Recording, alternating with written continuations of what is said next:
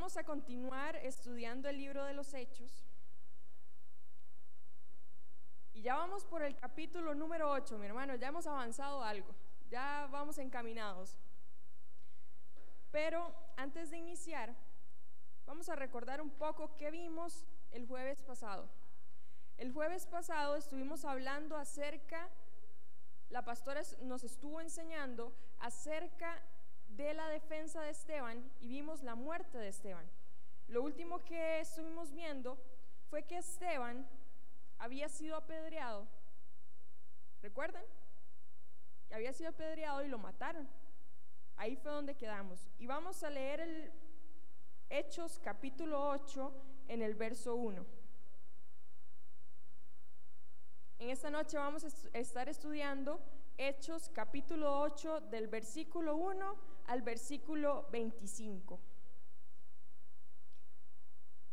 Hechos 1.8, Hechos 8.1, perdón, capítulo 8, verso 1 dice, y Saulo consentía en su muerte.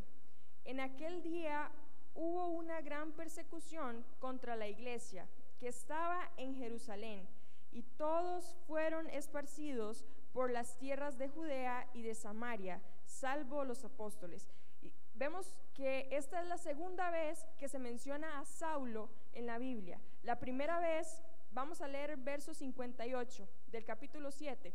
Dice, y echándole fuera de la ciudad, le apedrearon. Aquí está hablando de Esteban. Echándole fuera de la ciudad, le apedrearon. Y los testigos pusieron sus ropas a los pies de un joven que se llamaba Saulo. Esta es la primera vez que aparece Saulo. Para los que no saben, Saulo luego se convierte y va a ser Paulo. Lo vamos a ver en el capítulo que sigue, pero más o menos para que usted vaya teniendo una idea, si no sabe, un panorama de lo que estamos leyendo. Dice, la primera vez que yo leí este versículo, dice que los que estaban apedreando a Esteban pusieron sus ropas a los pies de un joven que se llamaba Saulo. Cuando yo leí esto por primera vez, yo pensé, y leí tal vez mal, que las ropas que estaban poniendo a los pies de Saulo eran las ropas de Esteban. Eso fue lo que yo pensé cuando leí esto. Pero lo leí mal. Yo lo leí mal. Vamos a leer Hechos 22, 20. Váyase más adelante en su Biblia. Hechos capítulo 22, verso 20. Hechos capítulo 22, verso 20. Aquí está hablando Pablo, dice el verso 20, y cuando se derramaba la sangre de Esteban, tu testigo, yo mismo también estaba presente y consentía en su muerte y guardaba las ropas de quienes? De los que le mataban. Entonces, ahí nos queda un poquito más claro, por si a alguno le pasó lo que me pasó a mí, que pensamos que la ropa que estaban poniendo delante de Saulo era la ropa de Esteban a quien estaban apedreando. No, más bien, usted lo creyó así, mi hermano. Bueno, gloria a Dios porque la revelación del Espíritu Santo y la iluminación viene en nosotros y también hay que aprender a leer la palabra, porque cuando hay una coma, cuando hablan en plural, por eso hay que ir despacito leyendo y entendiendo qué es lo que dice la palabra. Claro, porque ya aquí cambia el panorama. Ya aquí cambia el significado del poner las ropas sobre los pies de Saulo. Más adelante, todavía no lo vamos a tocar, vamos a ver un poquito de quién era Saulo, no Pablo, Saulo. Y vamos a entender un poquito de esto. Y dice, y Saulo consentía en su muerte, en la muerte de Esteban. En aquel día hubo gran persecución contra la iglesia que estaba en Jerusalén. ¿En cuál día? Dice, Saulo consentía su muerte en aquel día, estaba hablando del día de la muerte de Esteban.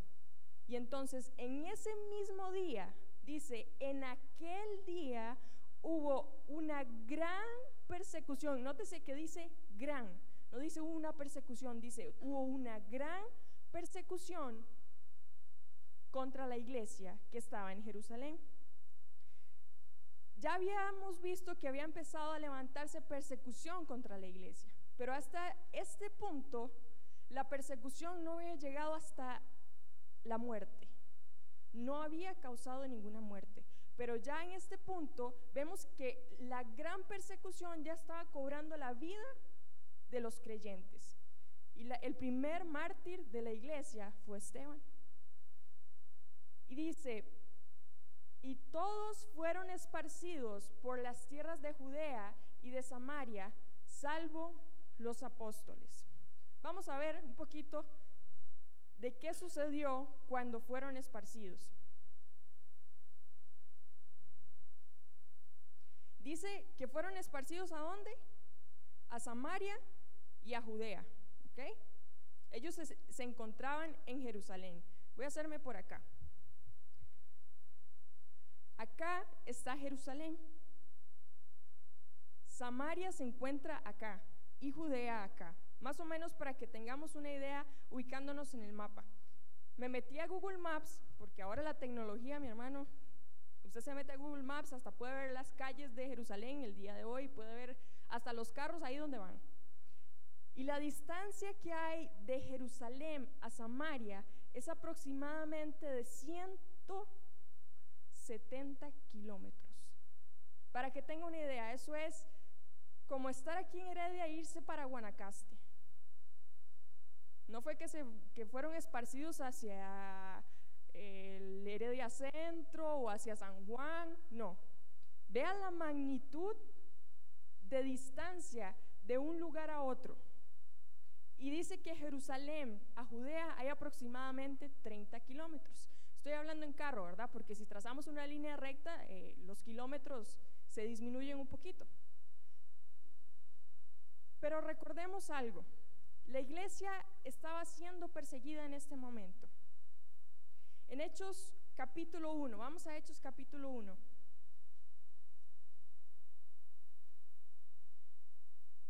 Vamos a leer el verso 4 para recordar qué fue lo que estaba aconteciendo al inicio de los hechos. Esto lo estudiamos como el primer día. Hechos capítulo 1, verso 4 dice, y estando juntos, les mandó que no se fueran de, de, Jerusalén, sino que esperasen la promesa del Padre, la cual les dijo, oísteis de mí. Jesús les cuando Jesús resucita, se les aparece a los discípulos y les dice, no salgan de Jerusalén hasta que qué? Hasta que venga la promesa. ¿Cuál era la promesa? El Espíritu Santo. Esa era la promesa. Y les dice, les da una señal muy clara, les dice, no salgan de Jerusalén hasta que esto acontezca. Hechos 1.8, ahí mismo. Dice, pero recibiréis poder cuando haya venido sobre vosotros el Espíritu Santo, y me seréis testigos en Jerusalén, en toda Judea, en Samaria y hasta lo último de la tierra. Nótese que esto lo habla en el capítulo número uno. ¿Qué capítulo estamos leyendo? El 8. No sé a, ciencia exacta cuánto tiempo transcurrió desde que fue dicha esta palabra hasta el momento en que estamos leyendo. Porque hasta este momento, hasta el momento que viene una persecución a la iglesia, es que se cumple esta palabra. Entonces, hay algo importante en esto. Dios usa una persecución, esta persecución que estaba viniendo sobre la iglesia, para sacar a la iglesia de su zona de confort. ¿Por qué? Porque estaba muy claro lo que Dios les había dicho que tenían que hacer. Y ahora usted puede preguntarse, pero ¿cómo sabe usted que ya ellos tenían que salir de Jerusalén? Hay algo importante, váyase a Hechos 5.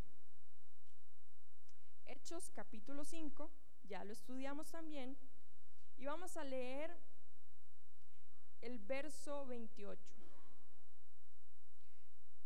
Cuando estudiamos esto veíamos que Pedro y Juan estaban siendo perseguidos y fueron presentados ante el concilio, ante el sumo sacerdote y el Sanedrín, que eran confirmados por el sumo sacerdote.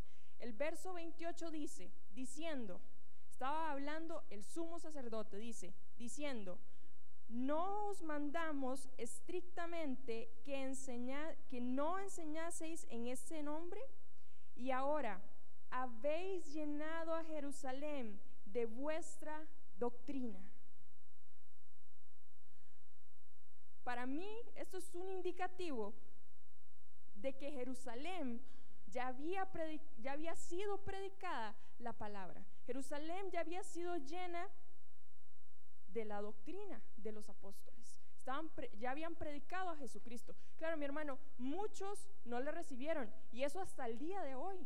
Muchos se han quedado esperando al Mesías, pero muchos sí creyeron y a todos por igual hasta los sumos sacerdotes, se les dio el chance, la oportunidad para que escucharan el Evangelio de Jesucristo. Y lo hemos visto a lo largo de las persecuciones, a lo largo de el verso del capítulo 1 hasta el 8 hemos visto cómo la predicación había sido extendida en el territorio de Jerusalén. Y entonces acontece, tiene que acontecer una persecución para que la iglesia se acordara qué era lo que tenía que hacer. ¿Qué hubiese pasado si no hubiese habido persecución? A tal punto que tuvieran que ser esparcidos hasta que llegaran a Samaria y a Judea. Dios usa las persecuciones para que nosotros entendamos cuál es su propósito, hacia dónde debemos caminar y hacia dónde debemos ir. A veces no entendemos por qué, pero Dios sí, y Dios tiene el control de todo. Y en ese momento, la persecución que viene a la iglesia los hace salir del lugar donde estaban. ¿Había persecución? Sí, pero mi hermano, ¿usted sabe qué es tener que irse 170 kilómetros el mismo día que, que venía la persecución? Fueron esparcidos ese mismo día. Yo me imagino que no les dio tiempo de empacar. Tuvieron que dejar su casa. Tuvieron que dejar sus cosas, su televisor, su camita caliente y salir de donde estaban. Y me surge una pregunta. ¿Qué estamos dispuestos nosotros a dejar por el nombre de Cristo? Por llevar el Evangelio. Se la dejo ahí, mi hermano. Vaya masticándola. Porque los apóstoles, los discípulos, y vamos a ver, vamos a leer ya en el verso 4, en la siguiente diapositiva en el verso 2.1. Continuamos, nos, vamos a Hechos 8, estamos leyendo Hechos capítulo 8, vamos por el versículo 2.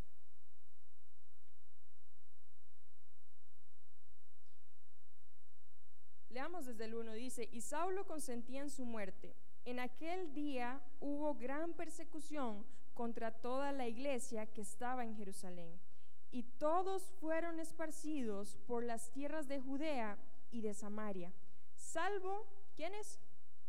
Los apóstoles.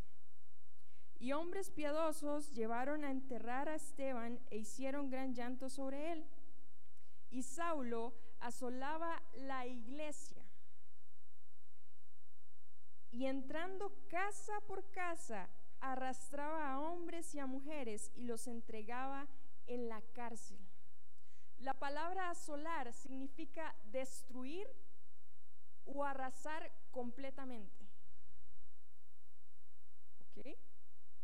Dice que después de que enterraron a Esteban unos hombres piadosos, Saulo, en ese mismo día, dice, asolaba la iglesia. En ese mismo día se marcó con la muerte de Esteban.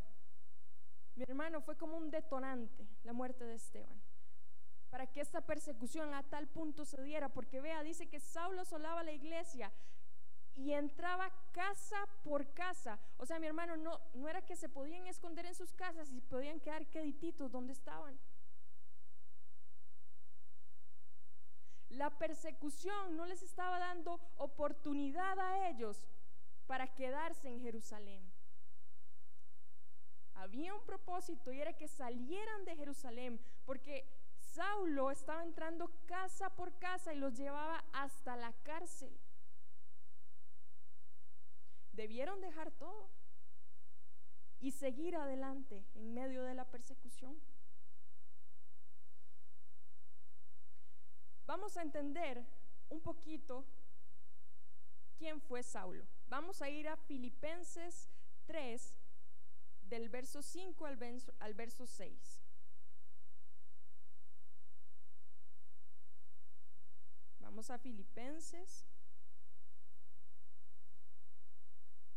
Filipenses capítulo 3, verso del 5 al 6.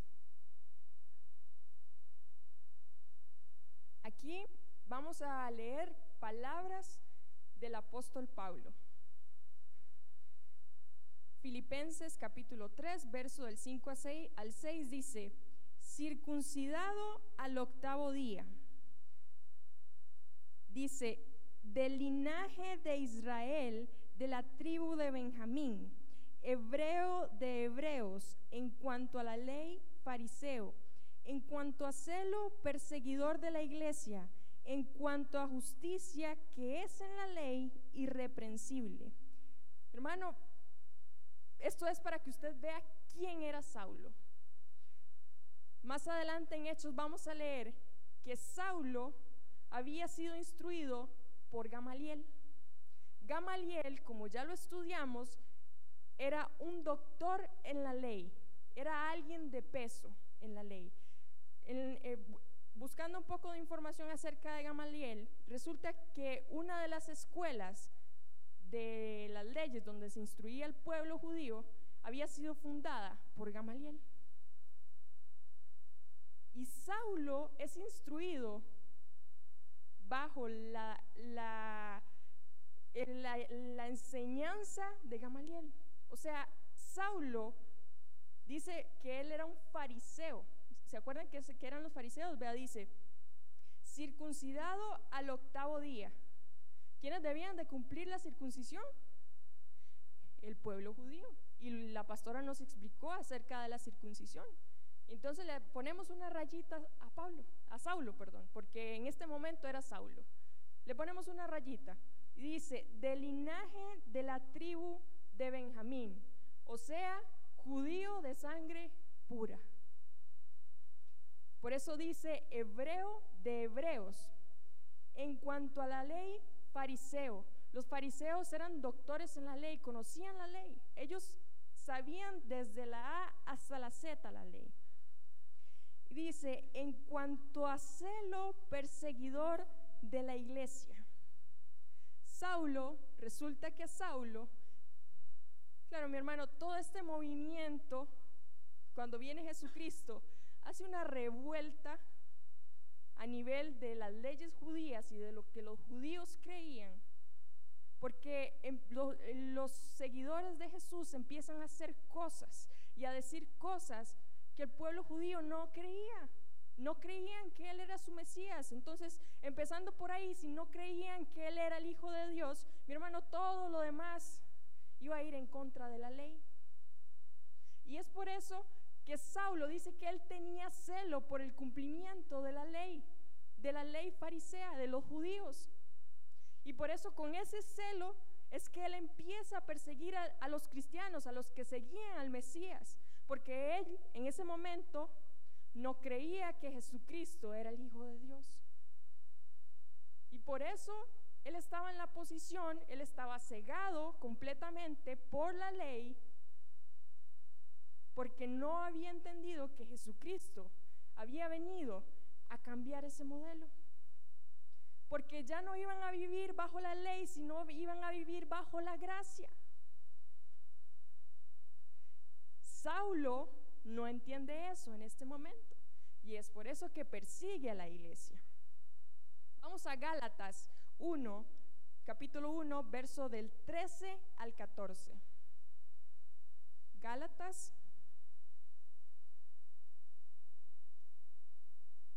capítulo 1, del verso 13 al 14.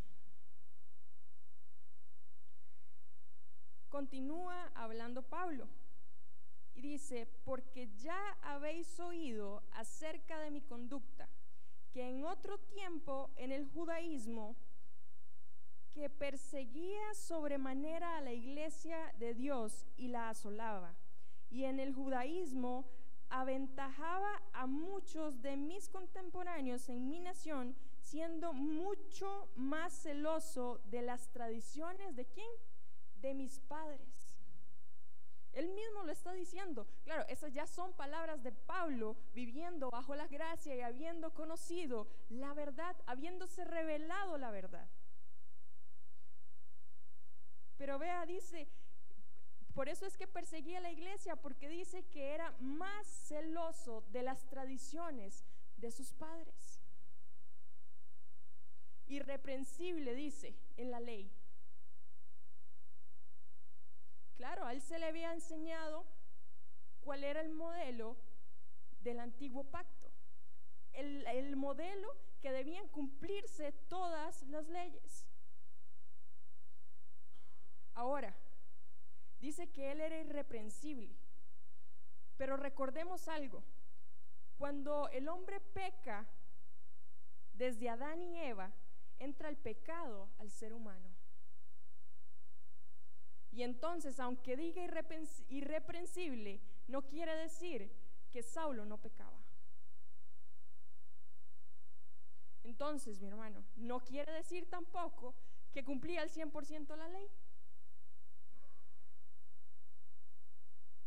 Porque el pecado de Adán había entrado en el hombre y solamente a través de Jesucristo es que nosotros podemos ser justificados es que nosotros somos santificados. Y ahí sí, mi hermano, ahí sí, nos paramos en autoridad y ahí sí decimos, yo soy santo porque Jesucristo vive en mí. Pero hasta ese momento, Saulo, aunque dijera que era irreprensible en la ley, seguía siendo un pecador, porque no tenía la verdad. ¿Vamos entendiendo quién era Saulo? ¿Y por qué perseguía a la iglesia? Pero resulta que cuando ponen las ropas de los que estaban apedreando, eso era un, simbolismo como tranquilos, no se ensucien sus ropas, yo los cuido, yo consiento en lo que ustedes están haciendo. Por eso la perspectiva al leer que eran las ropas de los que estaban apedreando a Pablo cambia. ¿Ven mis hermanos? La predicación del Evangelio en Samaria. Vamos a Hechos 8, devolvámonos.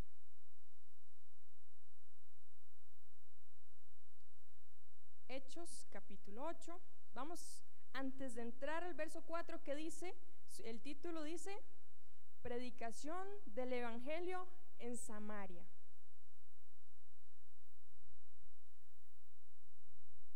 Para entender un poquito, mi hermano, porque no nos vamos a meter aquí, porque cuando empecé a estudiar esto, esto es como para que nos dé, abramos otro estudio y nos sentemos a estudiar. Pero dice que la historia samaritana comienza con la división del reino de Israel. El reino de Israel se dividió en norte y sur.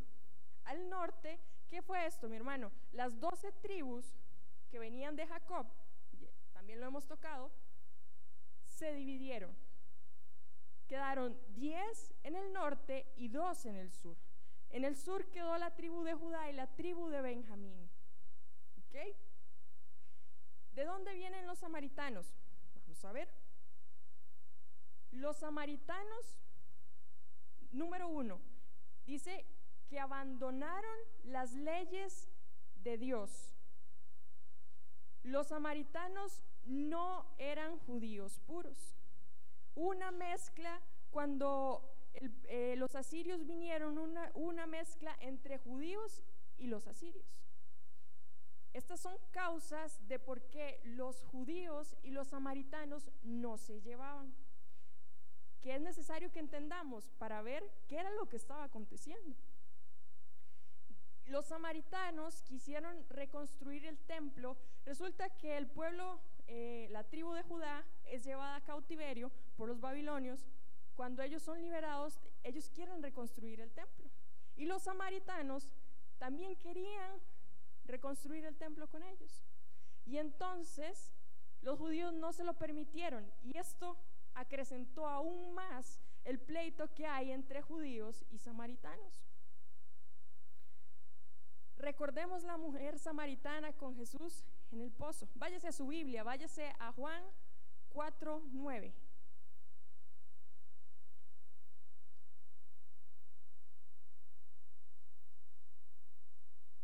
San Juan, capítulo 4, verso 9. Jesús y la mujer samaritana. El verso 9 dice, la mujer samaritana le dijo, estaba hablando con Jesús, ¿cómo tú, siendo judío, me pides a mí de beber, yo que soy mujer samaritana? Porque judíos y samaritanos no se tratan entre sí.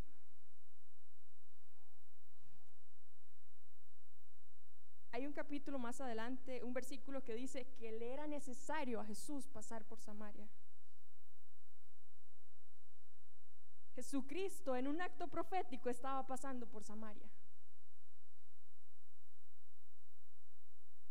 Y vemos que desde el tiempo de Jesús estaba ese conflicto, desde mucho antes ya a veces venía ese conflicto. Los samaritanos y los judíos no se mezclaban porque los judíos decían que ellos eran impuros por la mezcla de pueblos que se había dado. Y porque ellos también dice que se olvidaron de las leyes de Dios. Entonces, eso es un pequeño resumen de quiénes eran los samaritanos. Imagínese, devuélvase a Hechos 8. Dice predicación del Evangelio, ¿en dónde? En Samaria. ¿Y quién era el que iba a predicar? ¿Quiénes eran los que estaban saliendo de Jerusalén? Los judíos. ¿Hacia dónde se dirigían? Hacia un lugar. Imagínense mi hermano que los judíos no hablaban ni siquiera con los samaritanos. No se relacionaban en nada, en lo absoluto. Cuando tenían que ir hacia un lugar que involucraba pasar por Samaria, ellos preferían rodear el territorio antes de pasar por Samaria. Y en Hechos 1, lo que Jesús les estaba diciendo es que tenían que llevar el, el Evangelio hasta Samaria.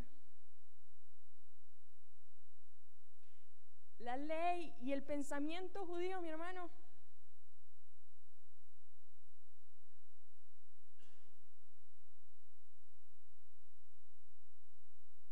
hay cosas que nosotros debemos de entender antes de Cristo y después de Cristo.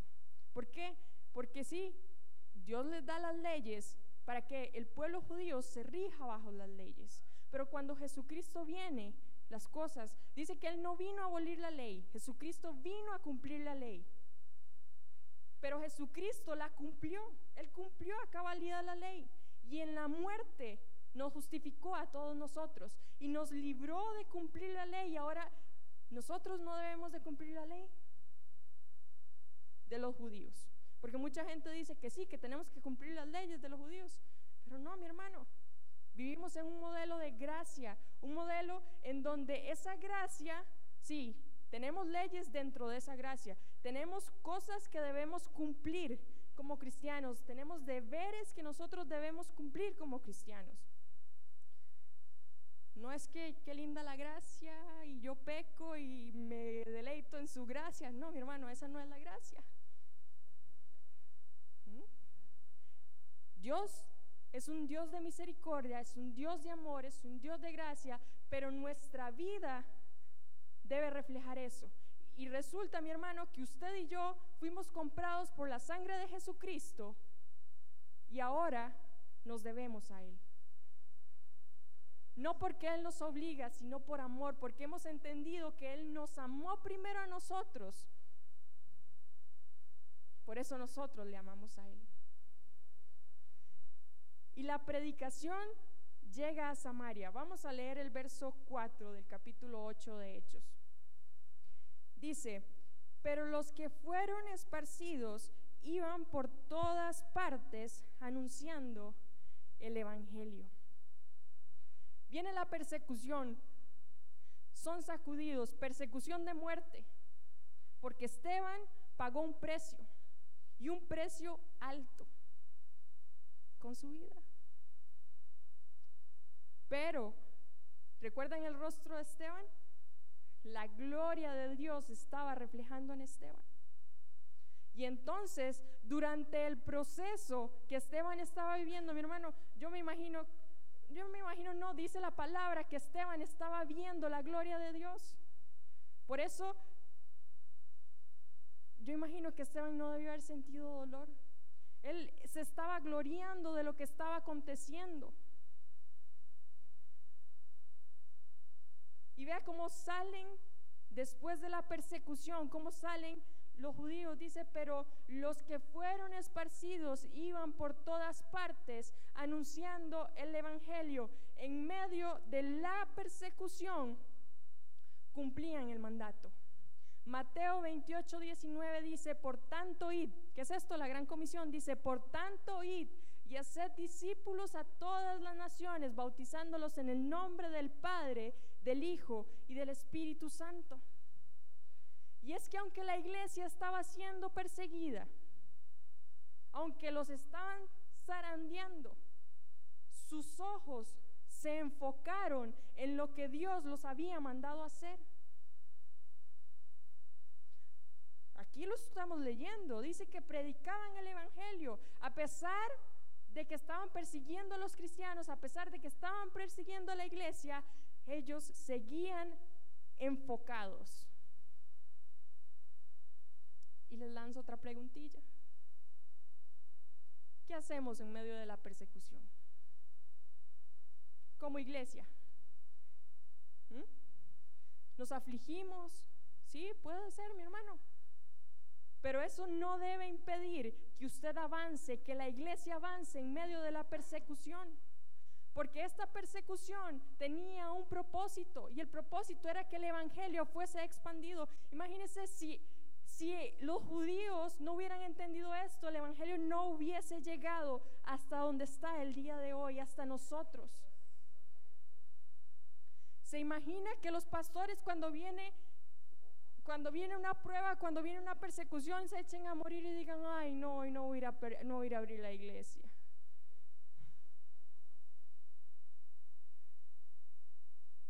Hermano, es que a nosotros nos pasa. Y a veces como no tenemos una responsabilidad, y la meto entre comillas, no tenemos que abrir la iglesia, no tenemos que venir a limpiar, no tenemos que venir a servir, creemos que no tenemos una responsabilidad así en, en la iglesia.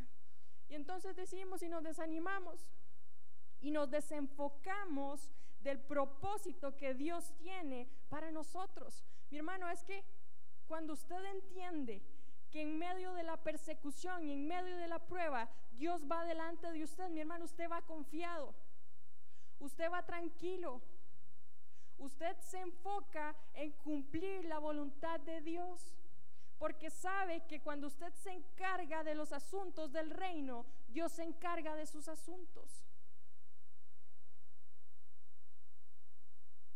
Y es que, mi hermano, la iglesia primitiva nos enseña, nos enseña a nosotros lo que, lo que debemos hacer en medio de la persecución. Recuerden la oración, ellos después de la primera persecución se reúnen y oran y le dicen, Señor, danos valor y de nuevo para continuar hablando tu palabra. Para no desenfocarnos, para que el Evangelio siga avanzando, para que la iglesia siga y siga creciendo. Cumplían la gran comisión. Continuamos en el verso 5. dice, entonces Felipe, descendiendo a la ciudad de Samaria, les predicaba a Cristo. Y la gente unánime escuchaba atentamente las cosas que decía Felipe, oyendo y viendo las señales que predicaba. Porque de muchos que tenían espíritus inmundos salían estos dando grandes voces, y muchos paralíticos y cojos eran sanados. Así que había gran gozo en aquella ciudad. Este Felipe que aparece no era uno de los doce apóstoles. Este Felipe que aparece era uno de los siete diáconos que habían sido escogidos. Junto con Esteban, recordemos que tenían que tener tres requisitos muy importantes. Había más requisitos, pero destaco tres. Uno, tenían que estar llenos de sabiduría. Dos, tenían que ser de testimonio. Y tres, tenían que estar llenos del Espíritu Santo. Este era Felipe. Y Felipe era un judío que estaba saliendo por la persecución hacia el pueblo de Samaria. Y vea lo que hace Felipe. Desciende a la ciudad de Samaria y les predicaba a Cristo. ¿Y dónde quedó la enemistad con los samaritanos?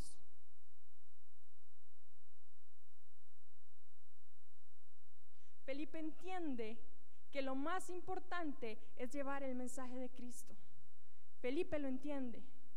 Aunque para los judíos ellos representaban, mi hermano, ellos no eran no era asunto de ellos, los samaritanos.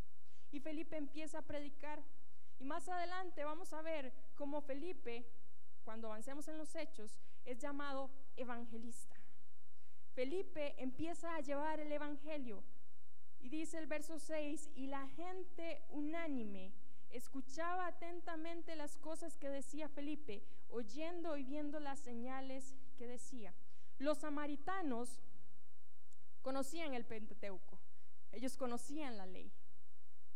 Así que es muy probable que lo, que, Felipe les estuviera diciendo, ya ellos ah, tenían conocimiento de quién era Dios, de qué era lo que Felipe estaba hablando. Y dice que estaban unánimes, una característica que tuvo la iglesia primitiva.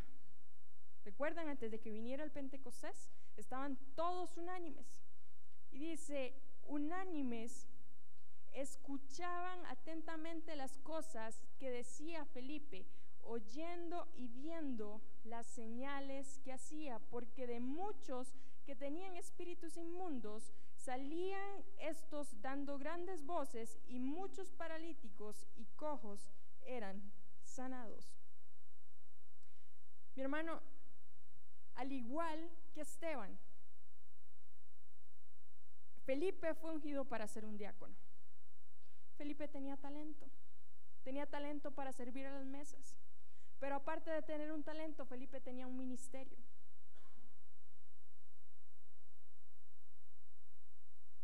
Y aprovecho y le pregunto, iglesia, ¿sabe usted cuál es su ministerio?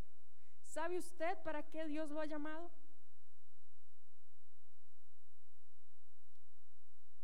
Esas cosas van definiendo hacia dónde te diriges. Felipe estaba lleno del Espíritu Santo, empieza a hacer señales, empiezan a ver milagros, dice que él empieza a predicar.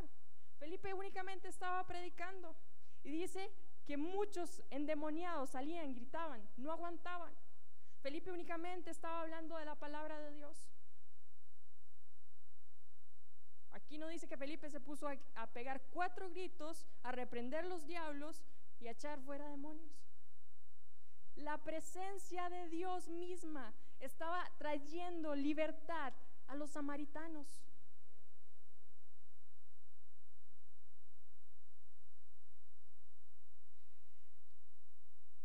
porque muchos que tenían espíritus inmundos salían estos dando grandes voces y muchos paralíticos y cojos eran sanados, así que había gran gozo en aquella ciudad. Se estaban glorificando, estaban gozando de lo que estaba aconteciendo, de las señales que ellos estaban viendo. Vamos a entrar al verso 8. Al verso 9 dice, pero había un hombre llamado Simón, que antes ejercía la magia en aquella ciudad y había engañado a la gente de Samaria, haciéndose pasar por alguien grande. A este oían atentamente todos desde el más pequeño hasta el más grande, diciendo, este es el gran poder de Dios. Y le estaban atentos porque con sus artes mágicas les había engañado mucho tiempo. Aparece Simón el mago, haciendo con sus artes mágicas señales y tenía al pueblo de Samaria engañado. No todo lo sobrenatural viene de parte de Dios. Vamos a leer Éxodo capítulo 7, versículo 11 y 12. Éxodo.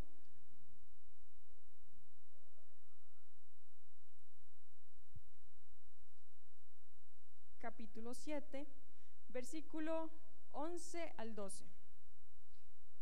Dice el título La vara de Aarón. Vamos a leerlo desde el 8 para que entendamos qué es lo que está aconteciendo. Dice, habló, habló Jehová a Moisés y Aarón diciendo, si Faraón os, respondiere diciendo, mostrad milagro, dirás a Aarón, toma tu vara y échala delante de Faraón, para que se haga culebra. Vinieron pues Moisés y Aarón a Faraón e hicieron como Jehová lo había mandado. Y echó Aarón su vara delante de Faraón y sus siervos, y se hizo culebra. Entonces llamó también el Faraón, sabios y qué? Y hechiceros, e hicieron también lo mismo los hechiceros de Egipto con sus encantamientos, pues echó cada uno su vara, la cual se volvieron culebras, mas la vara de Aarón devoró las varas de ellos. Vemos algo sobrenatural ocurriendo, una vara, un, palo, lo tiraron y se convierte en, serpiente. Claro, mi hermano, yo me hubiera asombrado ver un palo convertirse en, serpiente. Algo sobrenatural estaba aconteciendo. Aarón lo hizo por señal de parte de Dios. Y los sabios y los hechiceros estaban dirigidos por Satanás. estaban dirigidos demoníacamente, eso no venía de parte de Dios. Entonces, ¿qué nos muestra esto, mi hermano? Que Satanás es el padre de toda mentira, de todo engaño. Y eso es lo que él quiere, engañar a la gente. Y vemos cómo se levanta Simón el mago y dice que los tenían engañados por mucho tiempo. Claro, mi hermano, yo puedo entender que el pueblo de Samaria estuviese engañado, porque no tenían al Espíritu Santo. No tenían al Espíritu Santo para discernir qué viene y qué no viene de parte de Dios. ¿Sabe por qué puse una Biblia ahí?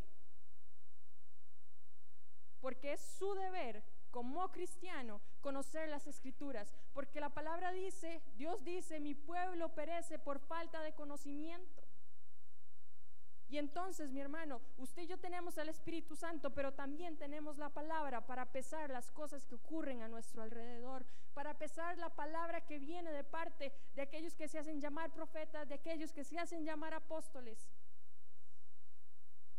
Por eso yo entiendo que el pueblo de Samaria estuviera cegado. Pero yo no puedo entender a la iglesia de hoy en día, que se dice tener al Espíritu Santo y no tiene discernimiento, que le llaman bueno a lo malo. ¿Y el Espíritu Santo? ¿A dónde está? Yo puedo estar predicando en este momento puedo estar hablando con mis propias palabras y puedo estar hablando cosas que no están escritas en la Biblia. Y si usted no lee, ¿cómo va a saber que lo que yo estoy diciendo es verdad o no es verdad? Y si usted se queda solo con mi interpretación, ¿cómo va a entender usted las escrituras? Hechos 8. Dice, y, y diciendo ellos, este es el gran poder de Dios Estaban cegaditicos por la magia. En el Antiguo Testamento, Jehová dice que la magia delante de él era abominación. Y podemos ver cómo estaba el pueblo de Samaria. Perdiditico, mi hermano. Ellos conocían que Jehová había dicho que la magia, la hechicería, la idolatría era abominación ante sus ojos. Y aquí Samaria estaba practicando eso. Continuamos. Verso 11 dice, y le estaban atentos porque con sus artes mágicas les había engañado por mucho tiempo. El 12 dice, pero cuando creyeron a Felipe, que anunciaba el Evangelio del reino de Dios y el nombre de Jesucristo, se bautizaban hombres y mujeres. El Espíritu Santo estaba con Felipe y el Evangelio estaba llegando a los corazones. La convicción, el, el, creer en lo que Felipe estaba predicando en Jesucristo. Mires, hasta se bautizaron, mi hermano. Hasta se bautizaron. Sus ojos, todo aquello que ellos pensaban, su mente fue liberada, porque dice que habían vivido engañados por la magia. Habían sido hechizados literalmente, mi hermano, por la magia estaban cegados. Pero la palabra de Jesucristo, que tiene poder, mi hermano, que no vuelve vacía, trajo libertad a la vida de los samaritanos. Verso 13 dice, también creyó Simón mismo, y habiéndose bautizado estaba siempre con Felipe, y viendo las señales y grandes milagros que se hacían, estaba atónito. El mago estaba atónito de lo que estaba aconteciendo. Dice que Simón creyó. Romanos 19, se los leo, mi hermano, dice que si confesares con tu boca que Jesús es el Señor y creyeres en tu corazón que Dios le levantó de los muertos, serás salvo. Quédese con este versículo ahí, porque vamos a ver qué pasa con Simón. Así viene la, verdadera salvación cuando usted cree, pero lo cree con el corazón. Dice que Simón, después de haber creído, no se apartaba de Felipe y viendo las señales y milagros que se hacía, estaba atónito. El hombre se le pegó como una garrapata a Felipe.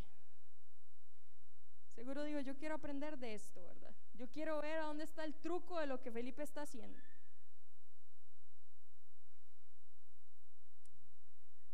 Continuamos leyendo el verso 14. Dice, cuando los apóstoles que estaban en Jerusalén oyeron que Samaria había recibido la palabra de Dios, enviaron allá a Pedro y a Juan, los cuales habiendo venido oraron por ellos para que recibiesen el Espíritu Santo, porque aún no había descendido sobre ninguno de ellos, sino que solamente habían sido bautizados en el nombre de Jesús. Entonces le, imponían las manos y recibían el Espíritu Santo. ¿Qué pasa aquí? Felipe viene y predica y trae el Evangelio. Ellos creen, Felipe los bautiza, pero dice la palabra que en Jerusalén escucharon que algo estaba aconteciendo en Samaria. Entonces envían a Pedro y a Juan a donde estaba aconteciendo el mover del Espíritu Santo. Dice que estos hombres no habían recibido al Espíritu Santo. Vienen los apóstoles, oran por ellos y ellos reciben al Espíritu Santo. Ya había más de uno que me hizo así. Tal vez se está preguntando, ¿por qué no recibieron al Espíritu Santo cuando Felipe estaba orando? mi hermano, este versículo es muy mal entendido para decir que los apóstoles son la cobertura, son aquellos que vienen y tienen la autoridad de traer al Espíritu Santo. Y ven a los cinco ministerios así. Y el apostolado como si estuviera aquí arriba. Pero eso no es así. La cosa es así. Todos en un mismo nivel, sirviendo como un cuerpo, como una unidad, que si yo sé que si algo falta, porque yo tengo los dones, yo soy el llamado, Dios da dones y no todos tenemos los mismos dones. No todos somos manos, no todos somos pies. Somos parte de un cuerpo y cada uno cumple una función. ¿Ok? Y hay algo que hay que entender aquí en Hechos, en Hechos 8. La iglesia está haciendo una transición. La iglesia está pasando por un proceso. La iglesia se está formando y está aprendiendo. Y entonces no podemos decir que el ministerio apostolado es el que tiene que venir a imponer manos para que venga el Espíritu Santo. Efesios 1:13 dice, en él también vosotros, y está hablando Pablo, dice, en él también vosotros, habiendo oído la palabra de verdad, el evangelio de vuestra salvación, y habiendo creído en él, fuisteis sellados con el espíritu de la promesa que es las arras de vuestra herencia, hasta la redención de la posesión adquirida para su alabanza de su gloria. También vosotros, habiendo qué? Oído la palabra. Y dice, y habiendo creído en él. Dos claves para que una persona pueda recibir el Espíritu Santo por medio de la palabra y creer en Jesucristo.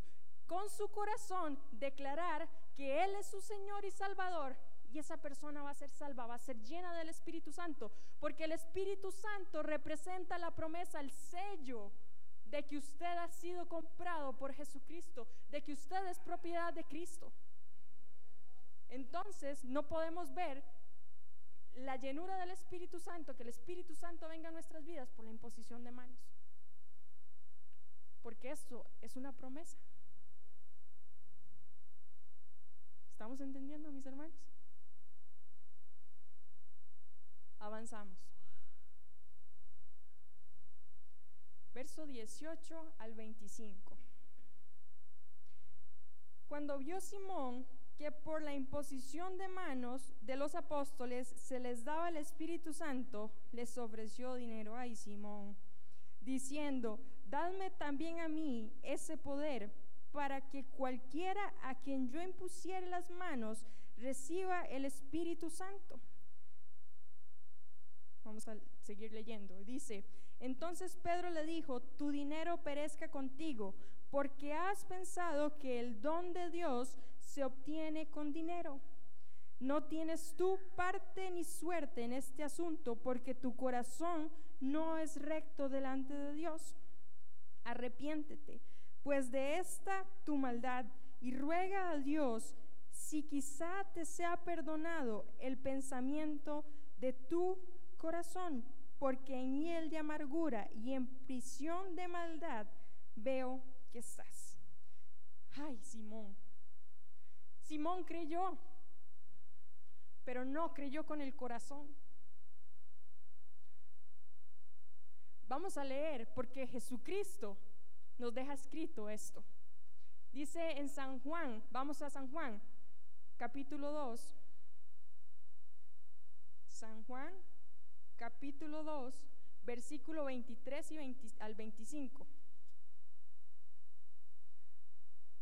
Dice, Jesús conoce a todos los hombres.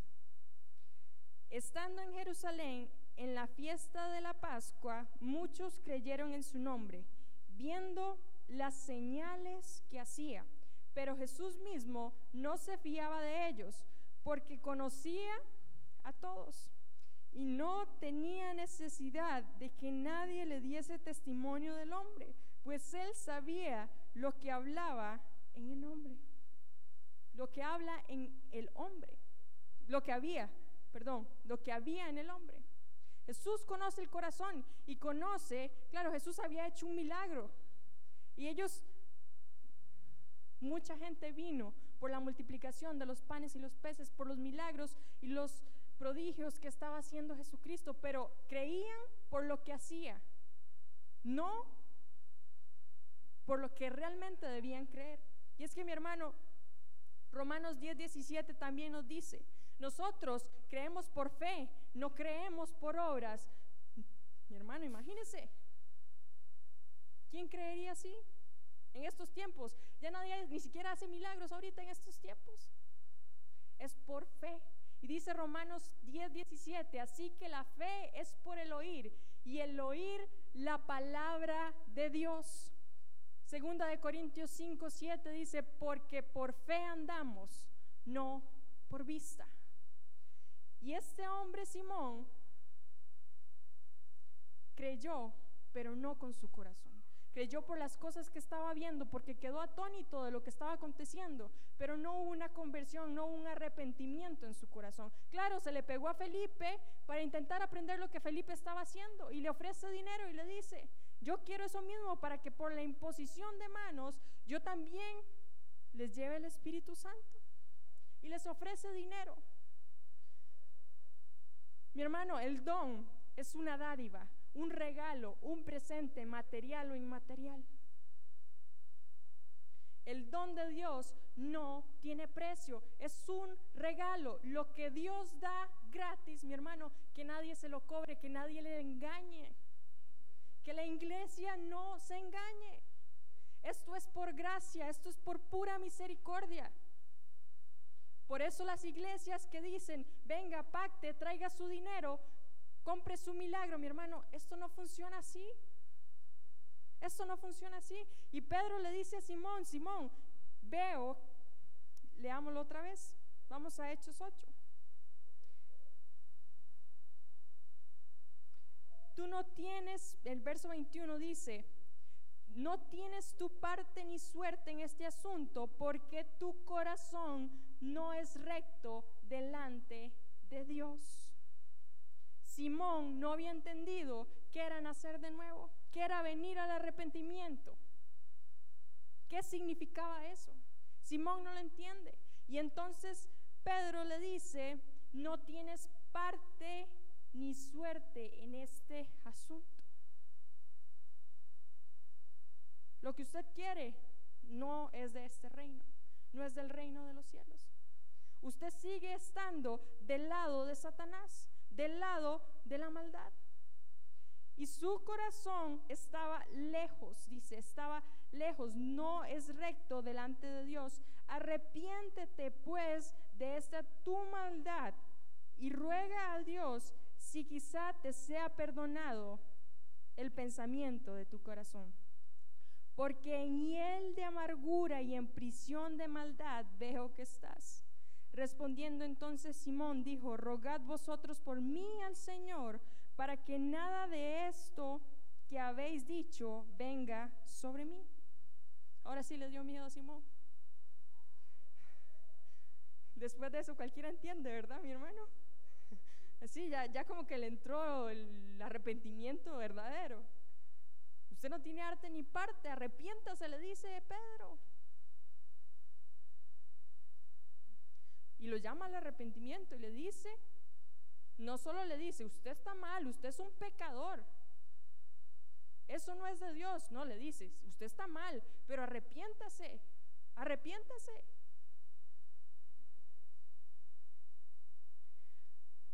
Verso 25. Y ellos, habiendo testificado y hablando la palabra de Dios, se volvieron a Jerusalén. Y en muchas poblaciones de los samaritanos anunciaron el Evangelio. Mi hermano, Hechos capítulo 8, vemos cómo el Evangelio sale de Jerusalén. Y vemos cómo se empieza a activar. Y ojo, mi hermano, quienes salieron de Jerusalén no fueron los apóstoles, fueron los discípulos. Los discípulos activados, los discípulos llenos del Espíritu Santo.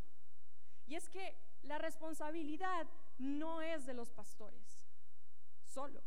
Sí es de ellos, pero no solo de ellos. Usted y yo tenemos responsabilidad para que esta iglesia avance, para que esta iglesia camine. Y si no ha sentido esa responsabilidad, yo en esta noche le insto a que sienta la responsabilidad de ser parte de esta iglesia. porque usted y yo no estamos aquí por el pastor. Usted y yo estamos aquí por Jesucristo. Usted y yo estamos aquí con un propósito. Y que no nos tenga que pasar lo de la iglesia primitiva, que tenga que venir persecución a nosotros para que podamos entender. Porque si no hubiese venido esta persecución, yo no veo otra manera que hubieran salido de Jerusalén. Estaban muy cómodos en Jerusalén. La persecución viene con un propósito. Y el propósito es avanzar. El propósito es que usted crezca en fe, mi hermano, que usted dependa completamente de Cristo y usted aprenda que en medio de las circunstancias Jesucristo es su Dios, usted es su hijo y usted también tiene beneficios por ser parte del reino, por ser su hijo. Usted y yo tenemos beneficios. Ha prometido cuidarte, ha prometido que nada te faltará. Y estamos caminando sobre eso, confiando realmente en quienes somos, en Cristo, en lo que Dios ha dicho que somos como iglesia. O estamos dejando que el enemigo nos diga que esto no puede avanzar.